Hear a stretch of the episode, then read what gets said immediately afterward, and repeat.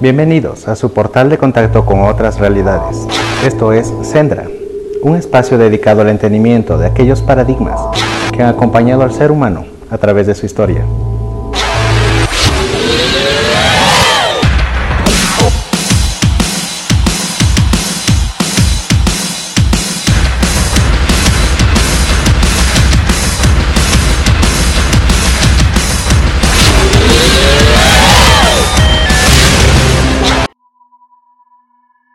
Saludos amigos de este recorrido hacia el Sendra. Gracias por estar aquí. Hoy quiero presentarles una información extraordinaria, siguiendo la secuencia del entendimiento del verdadero origen del ser humano.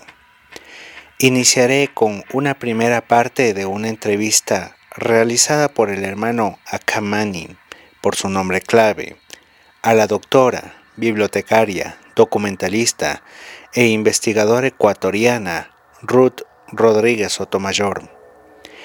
Esta entrevista en su formato original la pueden encontrar en YouTube en el canal Enigmas 360 grados con el nombre Preamérica, la cuna de las civilizaciones y su origen atlante. Y vale la pena su plena difusión, porque lo que la doctora nos relata con gran entusiasmo son datos que rompen las estructuras de todo lo convencional que tenemos prefijado sobre la historia del hombre en la Tierra. Haré, como les digo, una secuencia de tres programas sobre esto. Una primera y segunda parte que se refieren enteramente a la entrevista con la doctora y en donde podremos escuchar toda su divulgación. Y una tercera parte en la que intervendré con puntualizaciones, criterios al respecto de sus revelaciones y claros cuestionamientos también. Porque lo presentado en este espacio, Sendra, no necesariamente es una nueva doctrina a la que se la tenga que seguir ciegamente.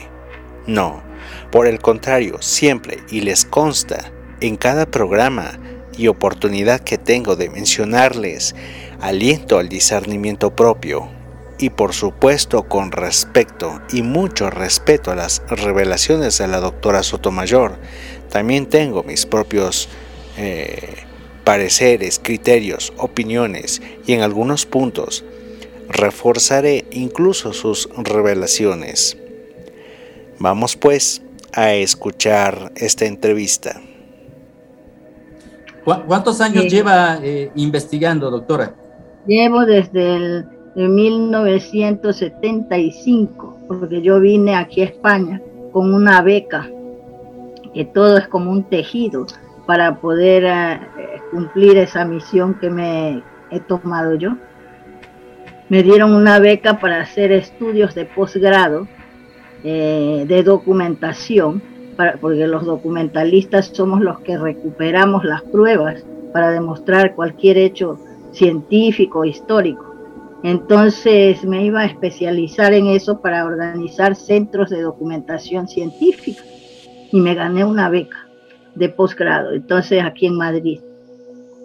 Así que eh, yo venía con la idea de investigar en los museos, archivos, bibliotecas, la existencia de tipos de libros preamericanos, porque en la escuela de bibliotecarios de la universidad había una materia de cultura superior que eh, se llamaba historia del libro, pero la persona que la dictaba solo se refirió a los tipos de libros de Europa y Asia y de América no tocó nada, como que allí no había existido nada y era un eh, escritor de ahí de prestigio, pero no se había informado él. Así que yo venía, no me creí eso, dije, no puede ser que en un continente tan enorme como es el nuestro no haya existido tipos de libros.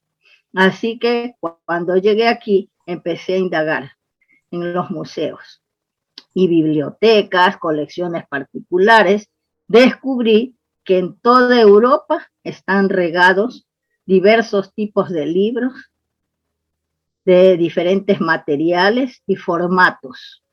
Y entonces al empezar a estudiar, dedicarme yo a eso, renuncié a un cargo que me iban a dar en el archivo histórico de documentalista, porque me habían becado ellos con los pasajes, con un convenio conmigo, porque la beca solo eh, cubría los estudios, la beca de aquí de España. Entonces, ellos, a través de un artista, es decir, de un poeta de allí que me conocía a mí, él habló para que me concedieran pues los pasajes. Así que después mis padres devolvieron ese dinero porque yo decidí quedarme, porque dije, alguien tiene que hacer una obra, porque nadie había estudiado el contenido de esos libros, ¿ah? ni nadie había mencionado de su existencia. Aquí los exhibían en los museos, ¿ah? bibliotecas, archivos y eso, pero no se había estudiado, solamente aquellos que pertenecían a los aztecas y mayas, a las mujeres, que ni eso no, no, no explican los historiadores que la industria del papel para elaborar los libros plegables con escrituras jeroglíficas en el territorio azteca y maya era una industria de las mujeres. ¿Ah? Nunca se ha dicho eso. Entonces, incluso la National Geographic de Estados Unidos publica libros eh, con ilustraciones que hacen los ilustradores de ese editorial, haciendo aparecer que son los hombres los que elaboran los libros plegables, pero no es así, eso es falso, son las mujeres.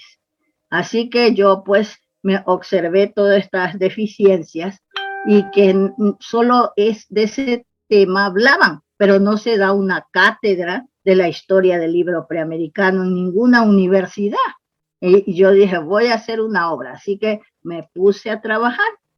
Hice una obra de seis tomos en un principio, comenzando desde Alaska hasta la Patagonia, de todos los tipos de libros, encabezando ese trabajo, los vestigios rupestres, que tenemos pinturas rupestres y petroglifos, donde se encuentran las primeras manifestaciones de la escritura y del registro de la información.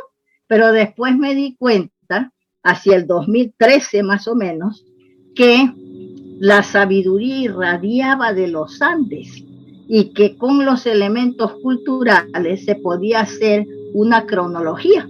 Así que me di cuenta de que desde los Andes había que empezar el estudio y reformé la obra, comenzando con los vestigios rupestres, luego después los tipos de libros líticos, que son ya en la era antediluviana, y ya los símbolos eh, o sea, los sistemas de escritura han evolucionado y hay libros eh, de contenido científico, histórico y filosófico esotérico.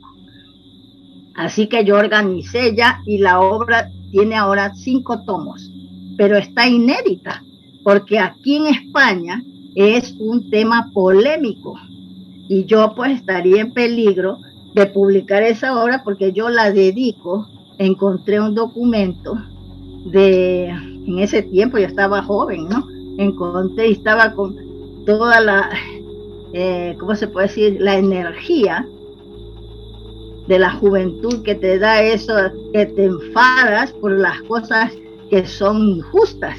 Entonces me di cuenta de todo, encontré un documento en que se habla de cómo murieron los eh, sabios, los héroes de la época de la invasión europea, de los nativos, y en manos de quién y cómo habían muerto. Entonces yo pues desde Estados Unidos y todos los países van nombrándolos a todos los, eh, por ejemplo, el territorio maya habla de los que eran los sabios que enseñaban en las universidades mayas y aztecas, que los mandaron a las minas y ahí se murieron los, eh, invasores europeos, pues. Entonces, claro, yo me sentí con una energía eh, para combatir todo eso y estaba enfadadísimo con lo que había hecho España. Entonces dediqué esta obra a todos esos héroes y esas víctimas de esa invasión. Y está así, pues entonces, claro, si yo la publico aquí, la ultraderecha me manda a matar a mí, digo yo, ¿no? Entonces, pero no, propuse en un editorial pero el que lo dirige, el que me ha estado publicando hasta ahora, eh, no tiene una visión cultural de la importancia que tiene esa obra. Y entonces me dijo que como eran cinco tomos, eso no le veía un rendimiento comercial. Y le digo, pero esto se puede vender en las universidades, porque es la otra historia y no la conoce nadie. Pero no, dijeron que no, que no podían admitir esa obra. Así que yo esperaba que las universidades de allá de América me publicaran esa obra, pero no he tenido oportunidad. Yo quería llevar al Ecuador la obra, a la Universidad de Guayaquil, porque ahí me publicaron una historia de las bibliotecas nacionales de todo el mundo.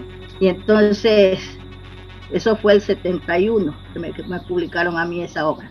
Y tuvo éxito, tuvo comentarios favorables de ahí del periodismo de ahí de Guayaquil.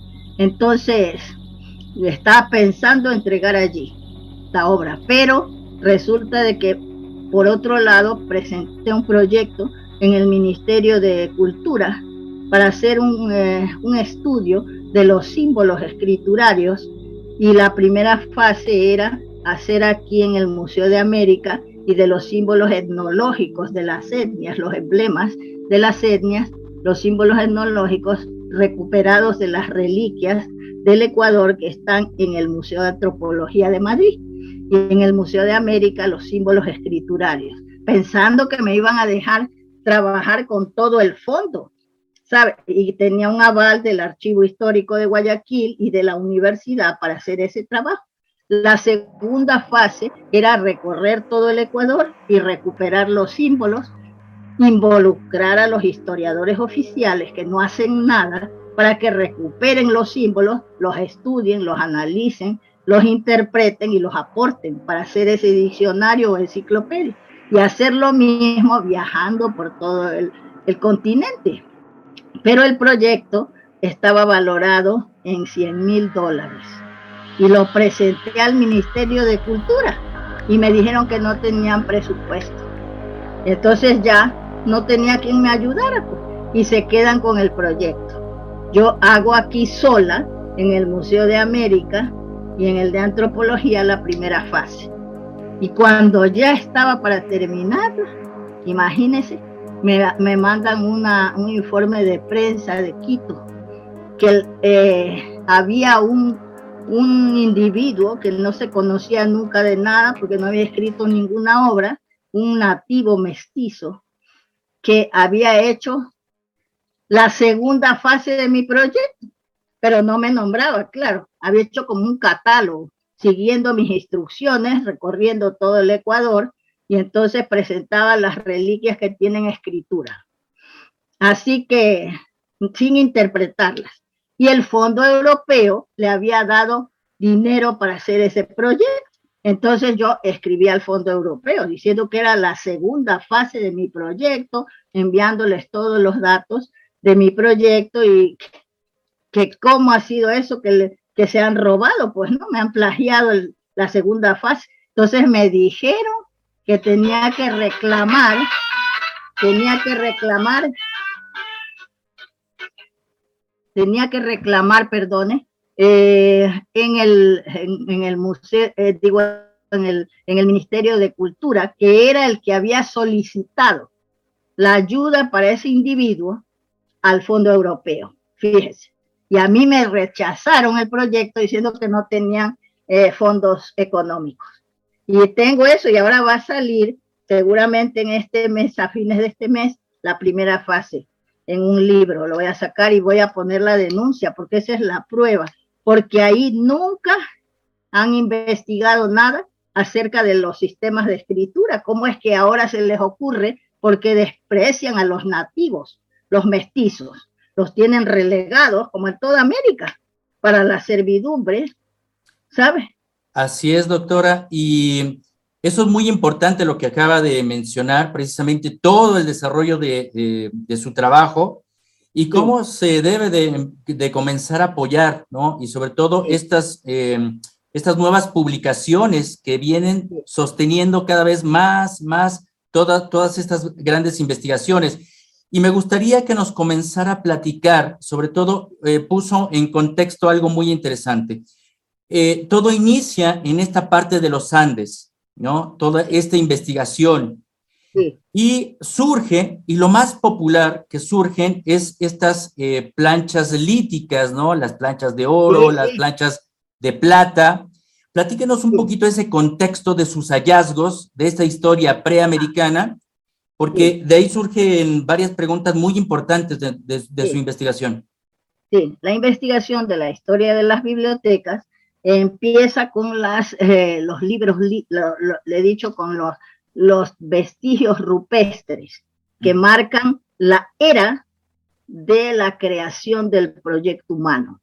O sea, una etapa posterior a esa era, ¿ah? que es cuando se, allí se inicia eh, la presentación de las primeras manifestaciones de la escritura y del registro de la información. Se supone que eran las mujeres las que hacían esas pinturas rupestres y los petroglifos, porque los hombres iban a la caza, a la pesca, en esos tiempos iniciales. Después pasa un tiempo de millones de años, yo digo, porque de ahí vienen ya los libros en, formato de piedras labradas y tablillas de piedra, como las de la eh, cultura de Ica, de Perú, que es una cultura, sino que los peruanos creen que es un lugar que se llama Ica nomás. Pero hay una cultura que después de Perú emigra a Colombia, que antes era la Coninamarca, quiere decir eh, el reino donde se adora al dios Con, que es una de las representaciones de la divinidad, como el fuego, el fuego que arde en los abismos.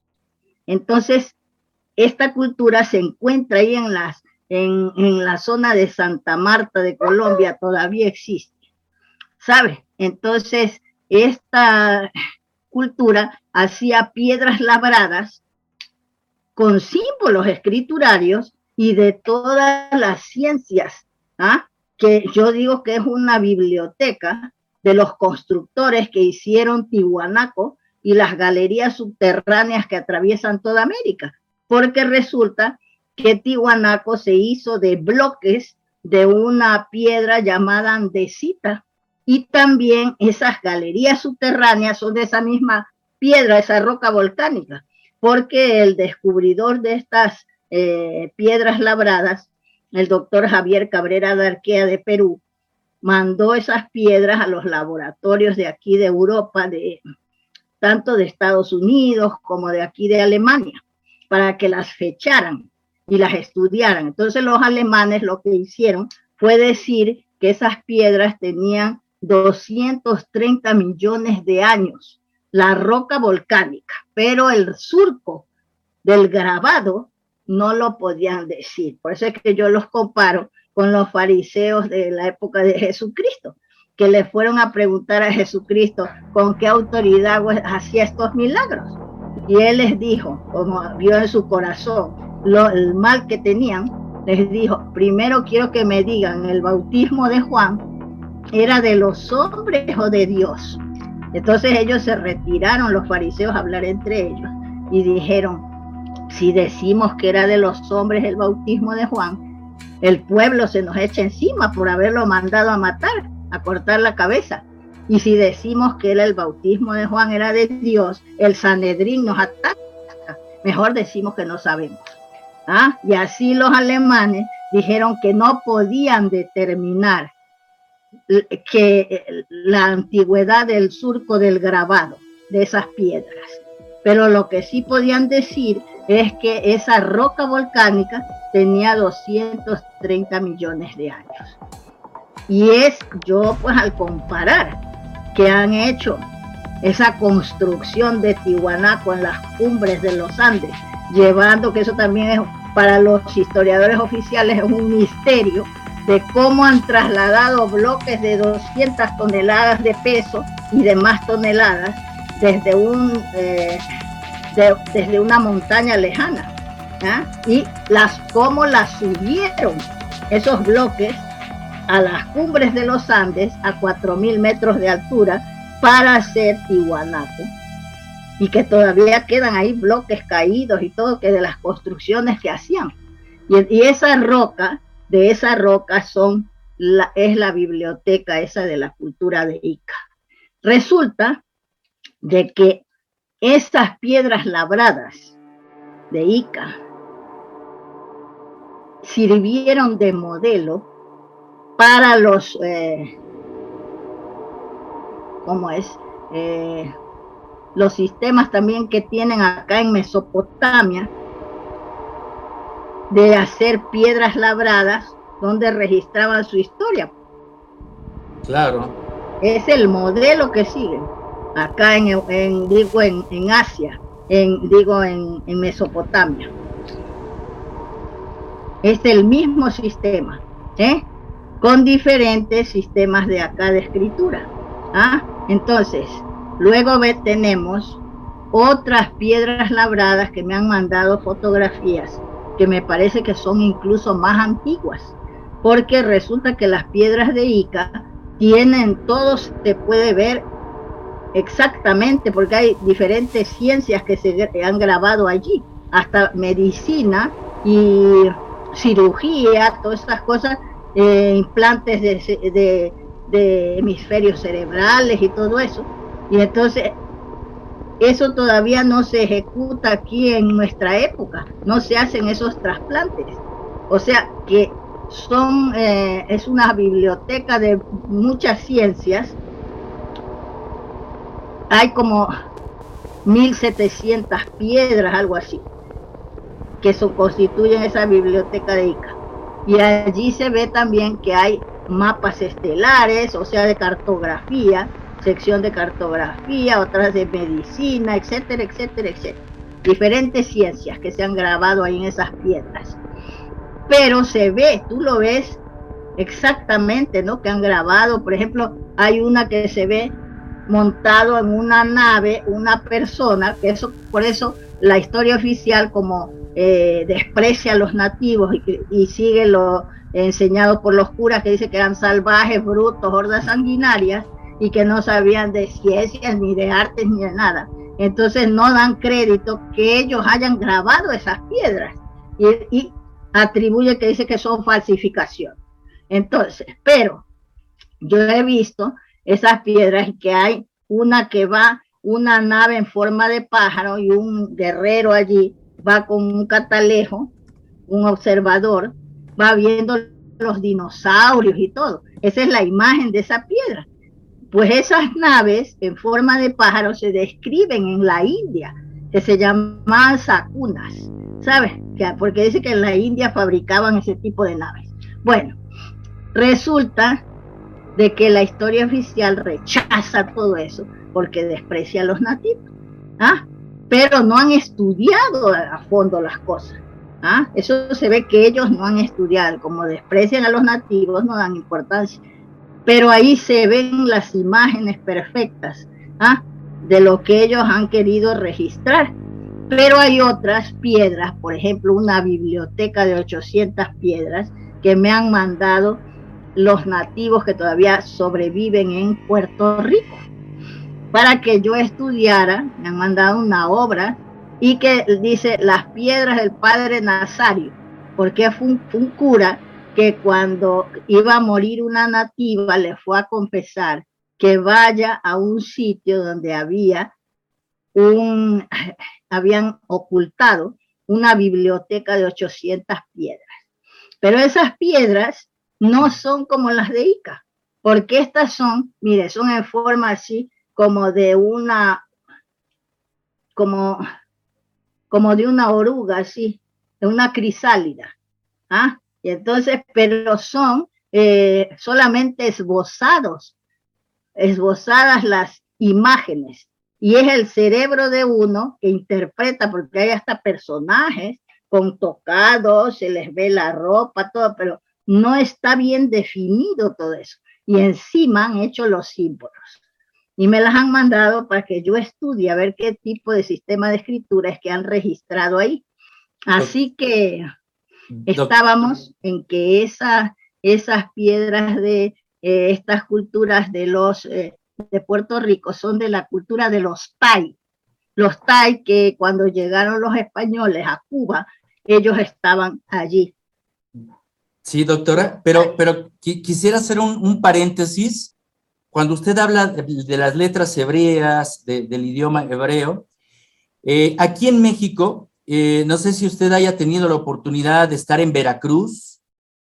No, no he estado en Veracruz. Bueno, eh, aquí existe un museo que se llama Tres Zapotes en Veracruz y existe una estela, una estela eh, con una fecha que marca el año 32 antes de Cristo. Obviamente depende de la interpretación de, cada estudioso, ¿no? Eh, ¿Qué fecha sería? Pero las fechas que ponen con el carbono 14 y la dendrocronología.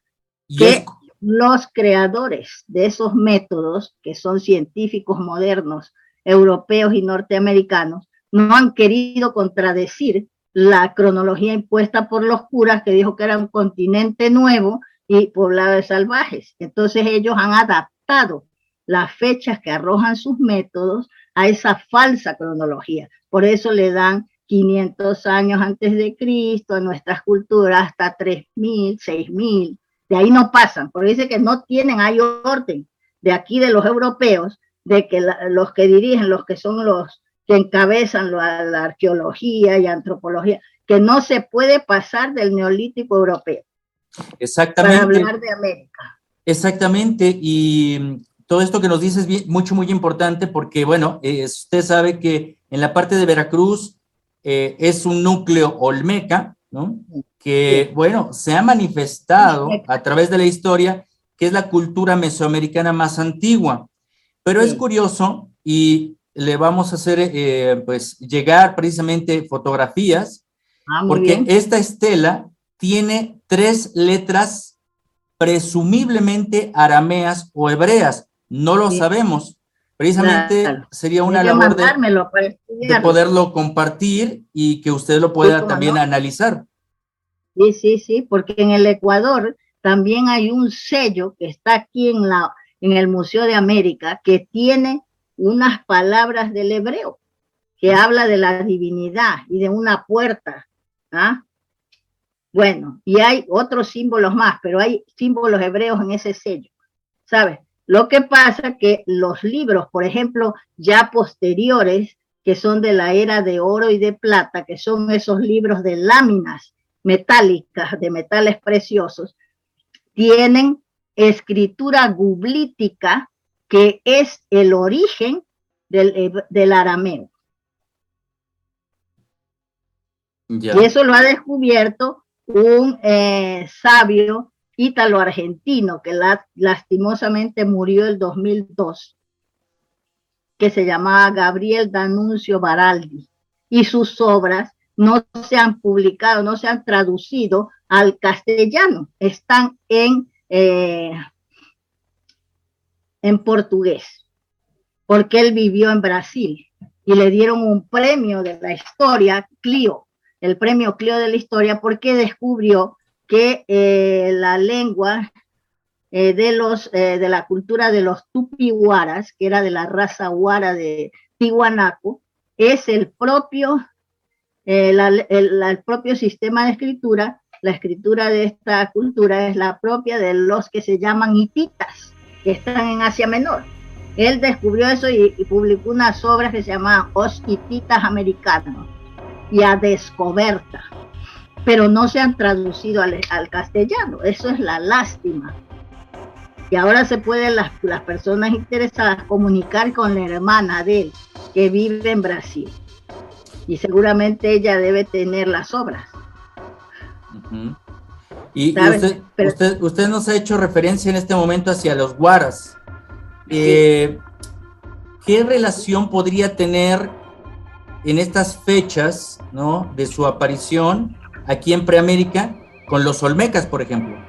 Ah, mire, aquí lo tiene. los Ushmecatl son los que ustedes llaman olmecas, revitalizando el nombre. Ush es U L L apóstrofe Mecatl. ¿Tú sabes qué significa Ushmecatl. Eh, no, no. Eh, el, el, mecatl es como una cuerda, pero podría ser un linaje precisamente.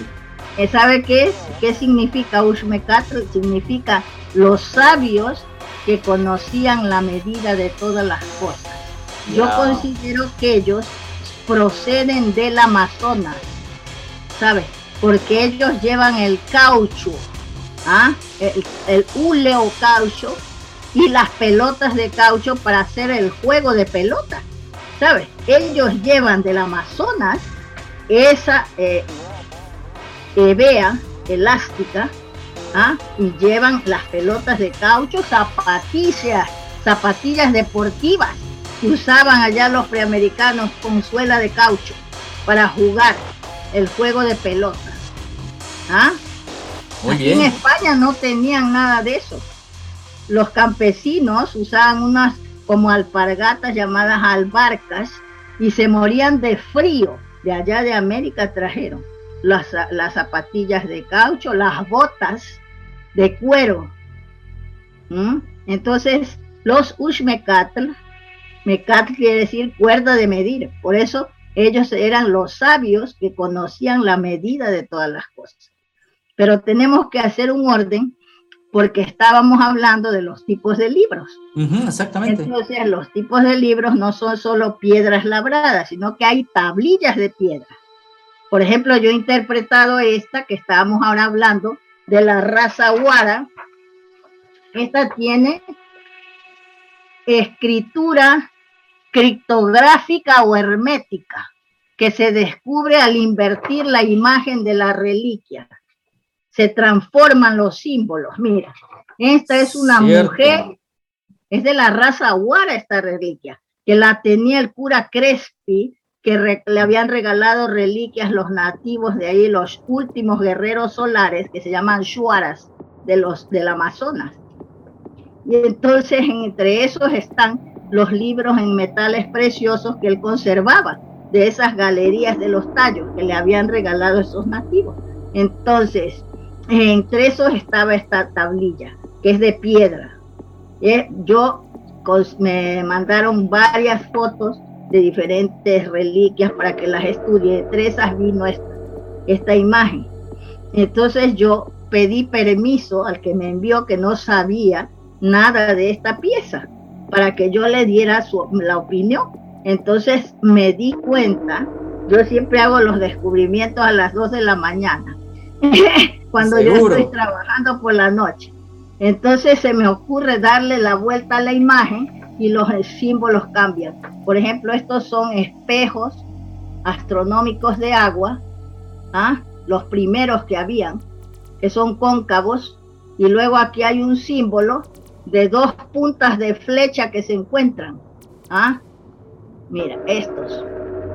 ¿ah? Este símbolo representa guerra, según los estudios que he hecho yo, y basándome en un trabajo de una norteamericana Carol Patterson Rudolph, que estuvo en la zona de Nuevo México, se fue a vivir ahí y los nativos le revelaron el significado de los símbolos escriturarios de esa zona.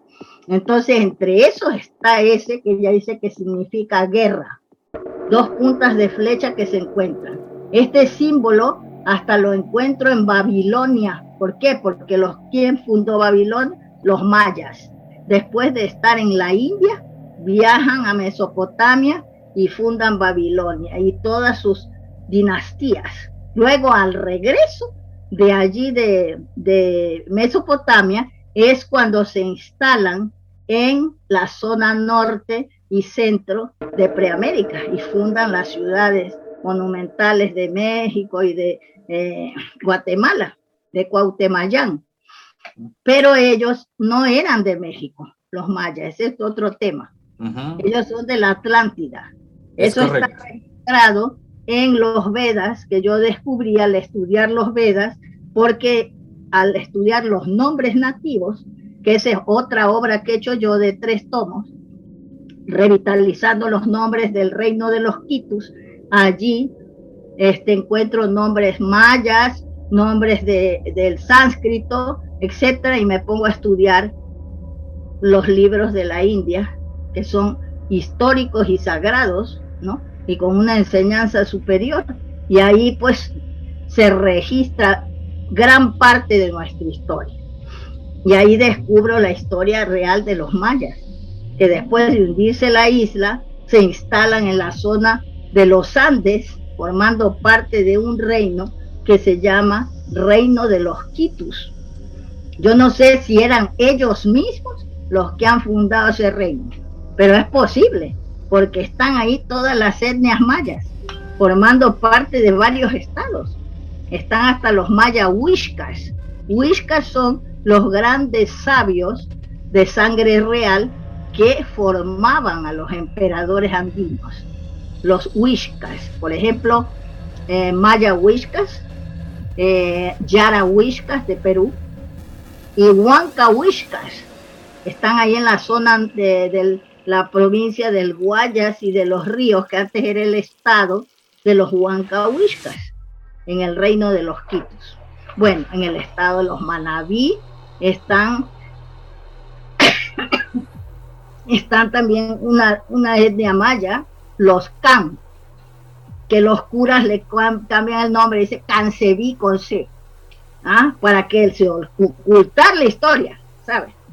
Son los Can, los Can, ¿sabes? Y ahí los otros también, este, los Itzaes, todos esos están allí formando parte, y los, los chanchanes, chanchanes es el verdadero nombre de los mayas, chanchanes, quiere decir el pueblo de la serpiente, ¿sabes? Así que bueno, eso es aparte ya de otro trabajo que he hecho yo de la revitalización de los nombres de tres tomos. Y entonces pues estábamos en esto de las piedras labradas, que esta es una piedra labrada, una tablilla, y entonces habla de una historia, esta es una mujer, mira, en el centro de un rectángulo, y aquí tenemos alrededor todo, están los espejos astronómicos de agua, acá se repite esas puntas de flecha, luego ella tiene en las caderas unas puntas de flecha que presionan las caderas ¿ah? de la mujer. La mujer tiene las orejas horadadas y alargadas, que ese es un distintivo real de la raza solar. Al darle la vuelta, ah, aquí también es interesante porque hay unos casilleros con unos símbolos y aquí en los bordes del rectángulo, que aquí se han borrado con el paso del tiempo y todos los, las, eh, ¿cómo se puede decir? Todo eh, el tiempo que la tablilla ha ido por ahí rodando. Entonces, eh, todas las vicisitudes que ha sufrido la tablilla, se han borrado un poco los símbolos de aquí de los bordes. Pero estos son muy curiosos, pues son unos casilleros a ambos lados mira, aquí. Cierto, sí. Y entonces, al darle la vuelta, esta mujer tiene un rictus de enfado y tiene las manos sobre el pecho. Es mujer porque tiene pechos y no tiene órgano viril. Al darle la vuelta, la mujer desaparece y se transforma en otros símbolos. Los espejos astronómicos cóncavos se ven como por detrás los casilleros que tenían símbolos, se desaparecen los símbolos y están los casilleros vacíos. Y observando bien, hay escritura cuneiforme dentro de la tablilla. Por aquí, todo esto son cuñas de la escritura cuneiforme. Este símbolo de las puntas de flecha se perfilan como aparece en Babilonia.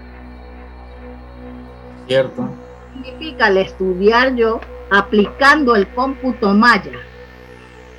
Descubro que marca unas cifras que constan en la cuenta larga de los mayas y que señala una guerra que se produjo no en los Andes, porque esta tablilla es de la raza Huara de Tihuanaco, la primera raza blanca, de cabellos rubios, ojos azules estaba integrada por los caras, que se escribe con K y quiere decir el guerrero que va a la cabeza, los caras ocarios, los íberos que salen de ahí de Tihuanaco, los tupihuaras que te dije que son los hititas, los macas, que se escribe M-A-K apóstrofe A-S, macas. ¿ah? Y esos los descubrió Herodoto que estaban en Lidia, las costas de Lidia, pero él no sabía de dónde eran. Y los describe que usaban un peinado con un tupé, que después se pone de moda en Egipto. ¿Ah? Los macas, esos son de Tihuanaco. Mira, entonces lo que relata esta tablilla al aplicar el cómputo maya, las altas matemáticas mayas, resulta de que te relata que hubo una guerra en Persia, en que la dinastía solar, que eran los pastores, invadieron la tierra de los de la dinastía lunar, que eran los agricultores. Y es que es cierto, porque en los Andes las mujeres son las que inventan el calendario lunar y ahí surge la agricultura. Eso lo demuestro yo con unos eh, sistemas de cómputo que ellas tenían, que era base de fichas. Yo traje por aquí para mostrarte, a ver si lo he dejado por aquí cerca. Unas fichas que son de uno o dos centímetros, que se llaman muyukipus. Mira, yo tengo unos ejemplos, mira.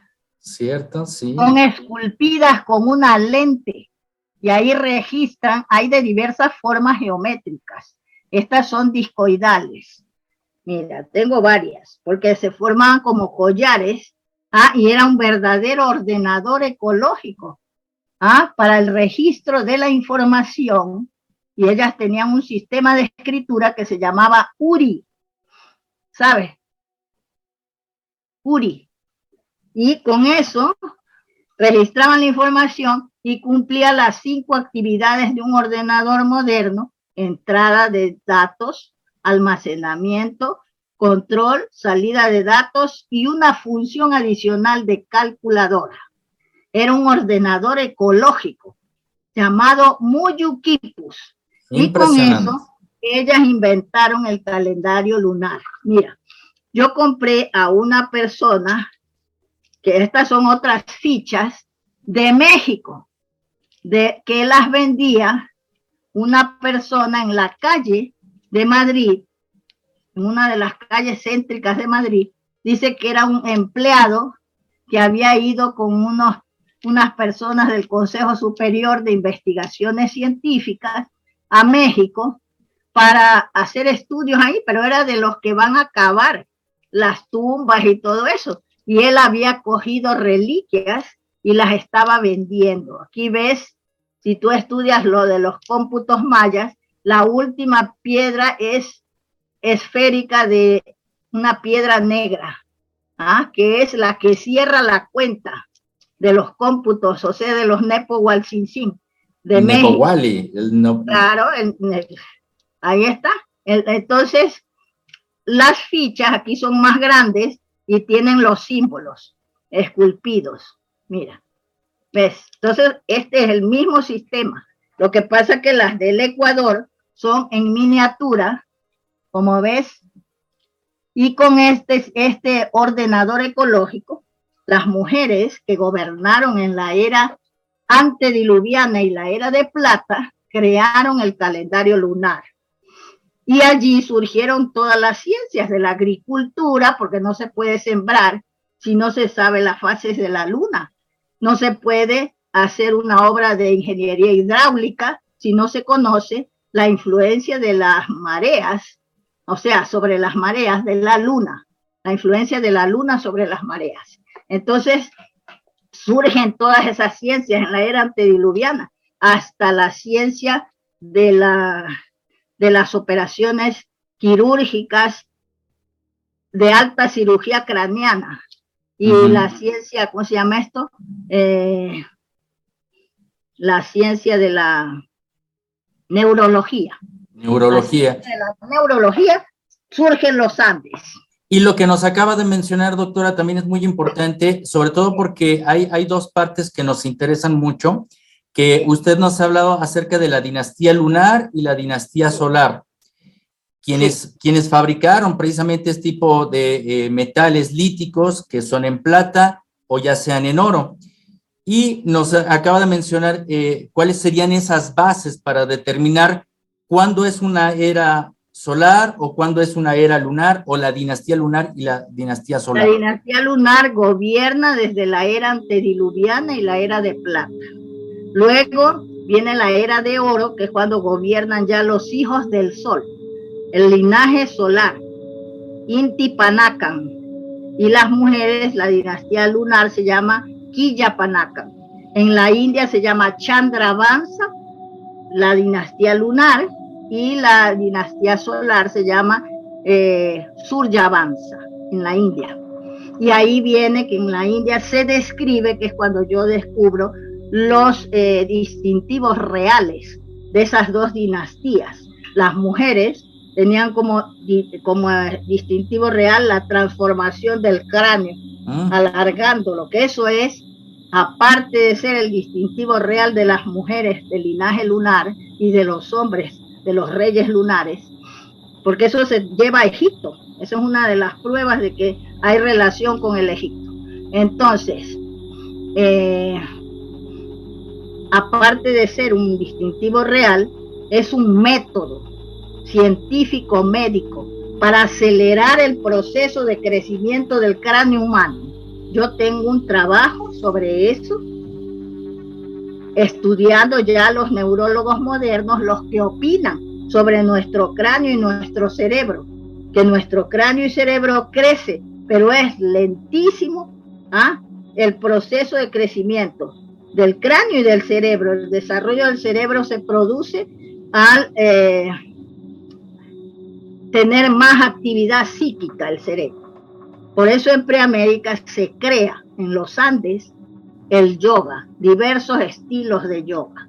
Y luego se lleva a la India eso. Patanjali es un maya del sexto linaje que lleva los yoga sutras a la India. Por eso hay una escultura ahí. A ellos les llamaban los serpientes, ¿ah? porque tenían como símbolo la, serpiente, emplumada y la esvástica. Y la serpiente tiene un significado profundo. ¿sabes? No es que es porque por la que ahora se han inventado, pero eso es derivado de los curas, la Iglesia Católica, que no quiere que se sepa la verdad, porque eso le, le, perjudica a ella, no es que ellos fueron los que difamaron a los nativos. Y le cambia la historia. Sí, cambia la historia. Entonces resulta que la serpiente, hay un gran sabio de allí de México, que también, a ver, no me recuerdo ahora el nombre, pero yo tengo aquí registrado el testimonio de él en esta obra, El remoto pasado de México. Allí habla él de que el símbolo de los mayas, de, lo, de, la, de la serpiente, ¿qué pasa aquí? El símbolo de la serpiente de los mayas representa la unidad. La unidad, la cabeza de la serpiente es son los sabios. La cabeza de la serpiente son los sabios y el, el cuerpo es el pueblo de artistas y científicos que sigue a los sabios con disciplina. No, no es un pueblo de esclavos ignorantes. ¿Ah? Esto representa la unidad, la búsqueda de la unidad que existe en el universo. Fíjate, eso lo aplicaban ellos. Ahí viene el conocimiento de, la filosofía de la comunidad cósmica, que buscan la unidad de los estados. ¿ah? No el separatismo europeo, inventado por los romanos, que asaltaban y dividían los, los estados para aprovecharse ellos para entrar, que se peleen los, los países se peleen las culturas, entre ellas destruir la unidad y entrar ellos como salvadores o árbitros y llevárseles todas las riquezas. ¿Ah? Ese invento de los europeos, comenzando por los romanos, que imponen ese sistema, el machismo, el materialismo, que está destruyendo el mundo, porque ellos en Estados Unidos siguen eso, la competitividad, Comenzaron a tergiversar, comenzaron a tergiversar todo. Todo, pero, pero doctora, Doctora, eh, también ahorita nos estaba comentando todo esto de la dinastía solar, lunar. Quizá todos estos vestigios que todavía están permanecientes, unas son líticos, otros en piedra, pero también biológicos. Podríamos hablar de biológicos con estos cráneos que se han encontrado alargados en Paracas. Por eso te digo, los cráneos son de mujeres. Esos que son alargados son de las mujeres. Los de Paracas. reales de ellas, los de Paracas, Nazca y del Ecuador, que también ahí se han encontrado cráneos así. Sino que los que quieren destruir y no creen, no quieren creer en la sabiduría, y la verdadera antigüedad de nuestras culturas, entonces dice que son de extraterrestres. ¿Ah? Entonces, eso no hay que admitirlo. Y la historia oficial no admite hablar de extraterrestres. ¿Ah? Porque entonces, si tú hablas de ese tema, tu trabajo lo califican de, de ciencia ficción. Mi trabajo es estrictamente histórico-científico. Las tablillas que estábamos, tenemos que tener un orden para hablar de los libros las tablillas son de diversas clases. Las tablillas líticas. Mira, aquí tienes otra tablilla que yo considero estas, estas de estas que son eh, de mapas estelares. Ya no son piedras labradas, son tablillas líticas que después Moisés toma ese modelo de esos libros antediluvianos para también al hacer tablillas que dice que recibe de la divinidad en el monte Sinaí. Ah, son dos tablillas que él presenta con una escritura que después las rompe porque el pueblo se le había desmadrado y estaban dedicados a, adorar al becerro de oro y con la lujuria y todas esas cosas. Y entonces él se enfada y rompe las tablillas, pero él copia ese tipo de libro que estaba en ese tiempo en boga, ¿ah? a base de tablillas, mira, son tablillas pulidas, son mapas estelares, mira. Y yo he, yo he interpretado estas tablillas. ¿ah? He estudiado seis tablillas, no soy astrónoma, pero he estudiado basándome en un sello de Babilonia, donde ahí tenían, porque ya los mayas eran grandes astrónomos, llevaron ahí pues la astronomía, las bases que los propios europeos que se han volcado a estudiar lo de Babilonia, como son los norteamericanos, alemanes, ingleses, que no muestran las tablillas de la epopeya de la creación de Babilonia. Las tienen escondidas en el Museo Británico. Pero este Secharia Sitchin estudia ese tema, pero no nos presenta los símbolos de las tablillas, esconden esas cosas y no presentan la foto. Habla de ellas y luego se pasa a hablar de los platillos volantes y bueno, de, los libros de la India tienen más de 9.000 años y se basan en la enseñanza de los preamericanos, porque allí consta en el Ramayana que los preamericanos, encabezados por los mayas, que eran grandes navegantes, instruyeron a los brahmanes y arribaron a la India el 25 de diciembre, que eso también lo han ocultado, porque no les interesa y han cogido, han hecho el calendario este gregoriano para hacer aparecer que Jesucristo nació el 25 de diciembre. Y no se sabe cuándo nació Jesucristo. Jesucristo se suponen, suponen los eh, protestantes que pudo haber nacido en abril o a, lo abril. Mucho, a lo mucho en octubre, pero nunca en diciembre, porque dice que en esa época está el frío terrible, la nieve, etcétera, y no pueden andar los pastores paseando con las ovejas, ni se pueden hacer avistamientos de estrellas. Que ellos ahí dicen que seguían los magos, una estrella y los llevó ahí. Se han inventado todo eso y la prueba está que han cogido el término la palabra con que se celebraba la llegada, del arribo de los preamericanos a la India, en los libros sagrados de la India consta que se llamaba Nauviadana. Nauviadana. De ahí se deriva la palabra Navidad. Esa es la prueba de que estos, los, los eh, católicos han robado ese término. Y han montado esa fiesta que se ha hecho como un lavado de cerebro a nivel universal, haciendo creer que fue ahí la fecha en que nació Jesucristo y ahora es una fiesta de lujuria comercial. Con, concretamente. se acuerda de Jesucristo.